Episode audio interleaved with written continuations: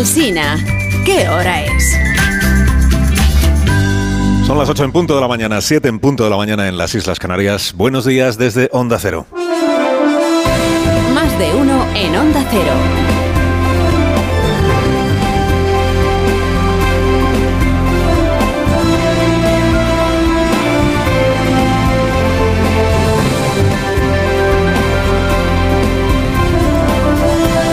Tal? ¿Cómo están? Bienvenidos a una nueva mañana de radio. Es 27 de septiembre del año 2023. De nuevo emitimos desde el Congreso de los Diputados. Estamos en la segunda jornada del debate de investidura, que no será investidura, pero bueno. Y habiendo quedado acreditadas ayer en la primera jornada dos cosas. Una, que Francina Armengol necesita mejorar. Está verde, verde, verde en el arbitraje de- del debate parlamentario, que por momentos ayer se le fue de las manos la gresca. en el Congreso no se puede patalear, decía la, la presidenta, reci- reciente presidenta, es verdad, hay que entenderlo, del Congreso de los Diputados. Y dos, segunda cosa que quedó acreditada ayer, que Feijóo tiene el don de la anticipación. Habrá que reconocérselo. ¿eh? Intuyó a las 12 del mediodía de ayer, en la tribuna del Congreso, lo que ocurriría tres horas después. Intuyó que Sánchez lo iba a despreciar. Su actitud nunca cambiará a la mía, ni sus desprecios, ni los desprecios de los suyos. Jamás. Yo no vengo aquí como líder de ningún bloque. El único que hay es el suyo, en el que no tiene espacio la mitad de los españoles. Intuyó que lo iba a despreciar y, así fue. Porque la gran ocurrencia, grandísima ocurrencia del equipo táctico de Moncloa Ferrar para el debate de la no investidura de Feijóo, la gran ocurrencia era sorprender al personal eh, dejando a Sánchez en el burladero y haciendo subir a la tribuna a un alcalde caído al que el propio Pedro Sánchez defenestró en su día como portavoz de la ejecutiva del PSOE. O sea, Sánchez en el burladero, Sánchez burlándose. burlándose de la sesión de investidura. Brillantísima idea, brillantísima. Debieron decir en la Moncloa el día que se les ocurrió. Bueno, se le, dio- ocurrir al propio Pedro Sánchez. Porque, ha contado Oscar Puente que, fueron ellos dos los que lo urdieron. ¿eh? Lo urdieron hace tres semanas. tres semanas. Grandísima idea. Enviar a Puente de dinamitero de los puentes. O sea, desdeñar al candidato, a la investidura, al candidato fallido y despreciarlo pues como perdedor. ¿no? Feijó no es digno de que el presidente en funciones, en funciones del líder que lo es del segundo grupo parlamentario de esta Cámara, se rebaje a rebatirle en un pleno como este. Feijó no es digno de que Sánchez se rebaje, Pachi tampoco se rebaja. A, a Pachi hay que preservarlo porque un portavoz del grupo parlamentario no tiene por qué ser la voz de su grupo parlamentario en un debate de investidura en el que se examina el candidato que el rey ha, puesto al- propuesto al Congreso. Esta es la conclusión del día de ayer. Es el portavoz que no hace tampoco de portavoz. Pachi tampoco se rebaja a debatir con Núñez Fijo. Así que al portavoz, el portavoz en rebajas, digamos, o portavoz marca blanca, le tocó ser a Óscar Puente, meritorio voluntarioso. Forma parte usted del PP de Galicia, del PP más rancio de su historia, que ya es decir, esa gran familia retratada en Fariña. La tarea que le fue encomendada, pues la cumplió con, con disciplina y con pasión sobreactuada. ¿no? Dices, estuvo mitinero. Pues sí, es que es lo que ahora se lleva en el grupo del gobierno. Y si te dan una oportunidad, pues la aprovechas. No era fácil igualar a Pachi López. En tono desabrido, hiriente, agrio. Gente que dice, ¿os acordáis de Rafa Hernando? La que montaba aquí el grupo socialista con, las cosas que decía Rafa Hernando. Dice, pues Rafa Hernando era una monja. Bueno, seguirá siéndolo porque sigue siendo diputado ahora. Digo que no era fácil igualar a Pachi López, en tono crispado, desabrido, agrio, pero estuvo a la altura el vicepachi, que es eh, Óscar Puente, ¿no? Vicepachi. Por supuesto no dio réplica al discurso que había hecho Núñez Feijóo. Y no sería porque no hubiera cosas que rebatir o que replicar en ese discurso, dos horas de homilía del, del candidato, de homilía albertiana, ¿no? No, dio réplica Óscar Puente al discurso de Feijóo porque lo que hubiera dicho Feijóo por la mañana en realidad al Grupo Socialista le importaba, importaba bien poco pudiendo hacer oposición a Aznar por la guerra de Irak.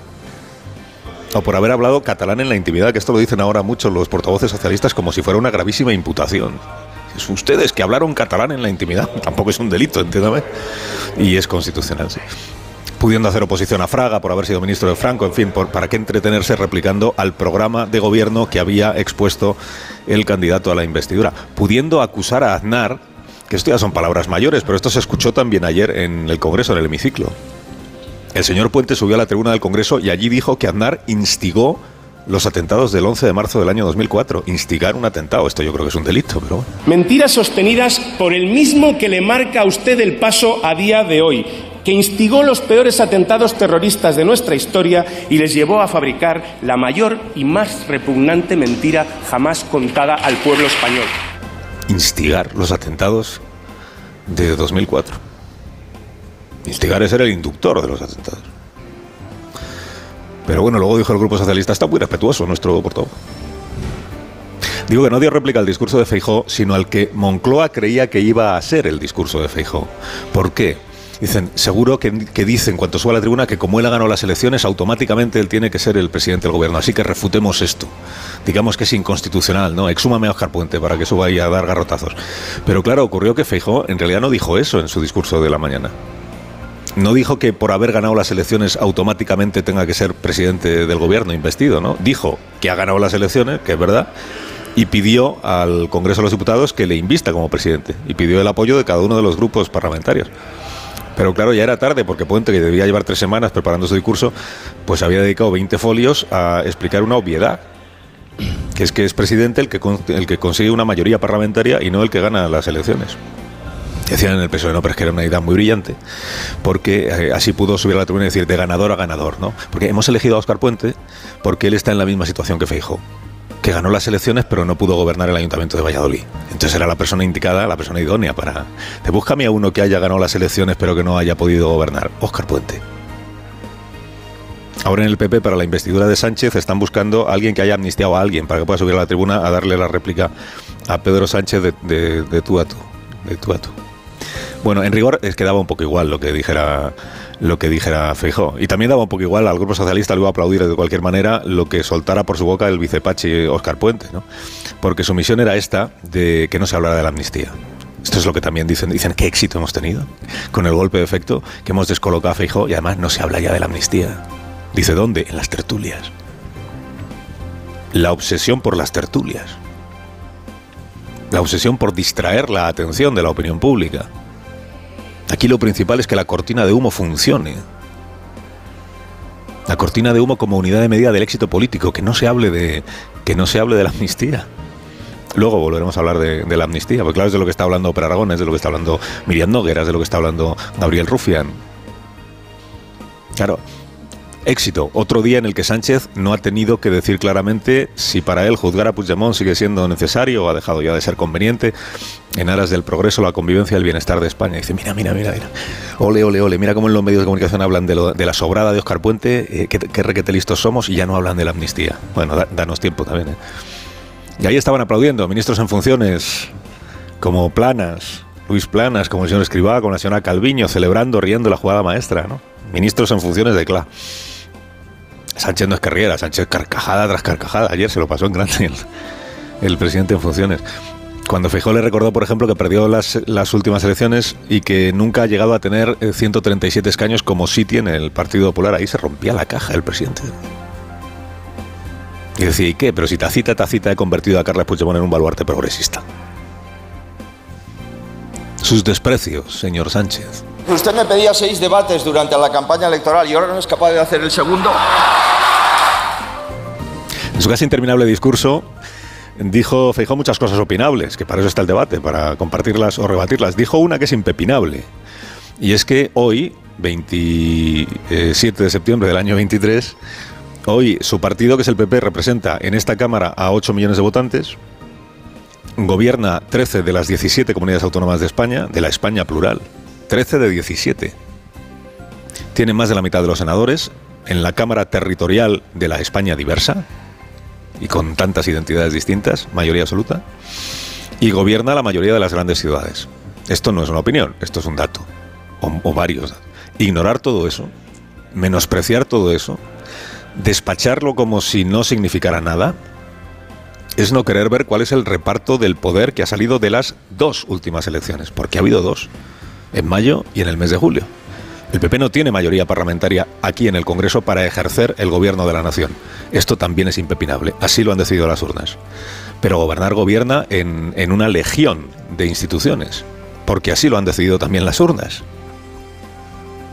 No es un partido paria resignado a no pintar nada en ningún sitio, bien al contrario. ¿eh? Y máximo en un país que presume de descentralización. Como era lo de la, la cogobernanza que decía Sánchez. Pues va a tener que cogobernar con 13 gobiernos autonómicos del PP.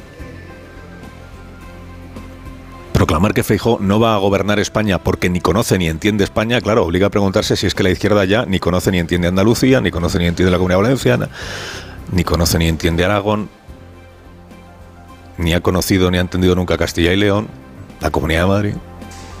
O sea que el actual presidente, que va camino de serlo, es verdad, va camino de serlo, puede despreciar cuanto quiera a Feijó, puede regodearse en su naufragio parlamentario aritmético de esta semana, puede chotearse de que no ha logrado tumbar el chanchismo y todo, pero Hombre, le debe un respeto a los votantes que han dado a Feijóo 137 escaños y que han dado al PP los gobiernos de Andalucía, la Comunidad Valenciana, Aragón, Baleares, Extremadura, que para ellos también gobierna Sánchez. Y empieza a parecer que se llena la boca con la palabra reencuentro, pero evita a toda costa reencontrarse con estos españoles. Tanto invocar la concordia, la convivencia, el diálogo y luego sueltas en la tribuna al vicepachipio. Monumento a la concordia, lo de ayer, presidente, un monumento. Y luego que si hay que ver las cosas que dicen de mí, que soy el presidente del gobierno, las cosas que me llaman, que me deshumanizan. Le preguntó Rafa La Torre anoche a Oscar Puente por su frase, estamos encantados con el resultado electoral. ¿Encantados? Pero como no vamos a estarlo. ¿Usted en qué país ha vivido los tres meses antes de las elecciones? Porque Pues en, el mire, mío, le- en el le- mío... le contesto ya que me hace la pregunta. No había ni una Eh, encuesta, no, ni no. una, salvo la del CIS, que nos diera la posibilidad de gobernar. Y mire por dónde vamos a gobernar. Pues mire, o sea que, yo, yo he vivido como para no estarlo. Yo he vivido en un país donde no se consideraba a Carles Puigdemont un interlocutor válido ni un socio válido para una investidura. Esa no es la pregunta. Usted no, me, me usted me pregunta usted del país, yo le digo, usted es me un país pregunta donde nunca se contaba si con el voto o no encantados con el resultado electoral. Y ya le digo que sí. Claro, y luego que si las fake news, vamos a ver, amigo Oscar Puente, amigo Oscar Puente, es que es falso que ninguna encuesta le diera opciones de gobernar al PSOE, es falso. Hubo varias encuestas, yo recuerdo la del diario El País, recuerdo la del diario.es, que decían que el PP y Vox no sumaban mayoría absoluta. Es verdad que decían la izquierda tampoco, pero es porque entonces Junts per Catalunya aún no se consideraba de izquierdas, ahora ya sí. Por eso se decía, el PP y Vox no suman, y si no suman, Feijó no puede ser investido. Había encuestas que decían eso, claro que sí. Lo que nadie concebía entonces es que ustedes fueran a hacer pasar por progresista a Junts per Catalunya a negociar con Puigdemont las condiciones para gobernar. Por eso no los metían en la suma las encuestas del llamado bloque progresista. Eso es lo que ha cambiado. Pero encuestas sí que había, que decían que podían tener opciones de gobernar si decidían negociar y pactar con Junts. Sánchez no ganó las elecciones, pero Sánchez sobrevivió a las últimas elecciones. Y Sánchez sabe que en contra de lo que ayer dijo Sumar, en contra de lo que dice el coro de comentaristas afines, Feijón no está solo. Es que ayer insistió Sumar en esto, ¿no? La portavoz Sumar dijo, la votación del viernes demuestra, la bola de hoy, demostrará la soledad de Alberto Núñez Feijó. Hombre, solo, solo, con 172 diputados a favor de su investidura, la mitad de la Cámara son 175. Sacas 172, escaso el número, es verdad, escaso.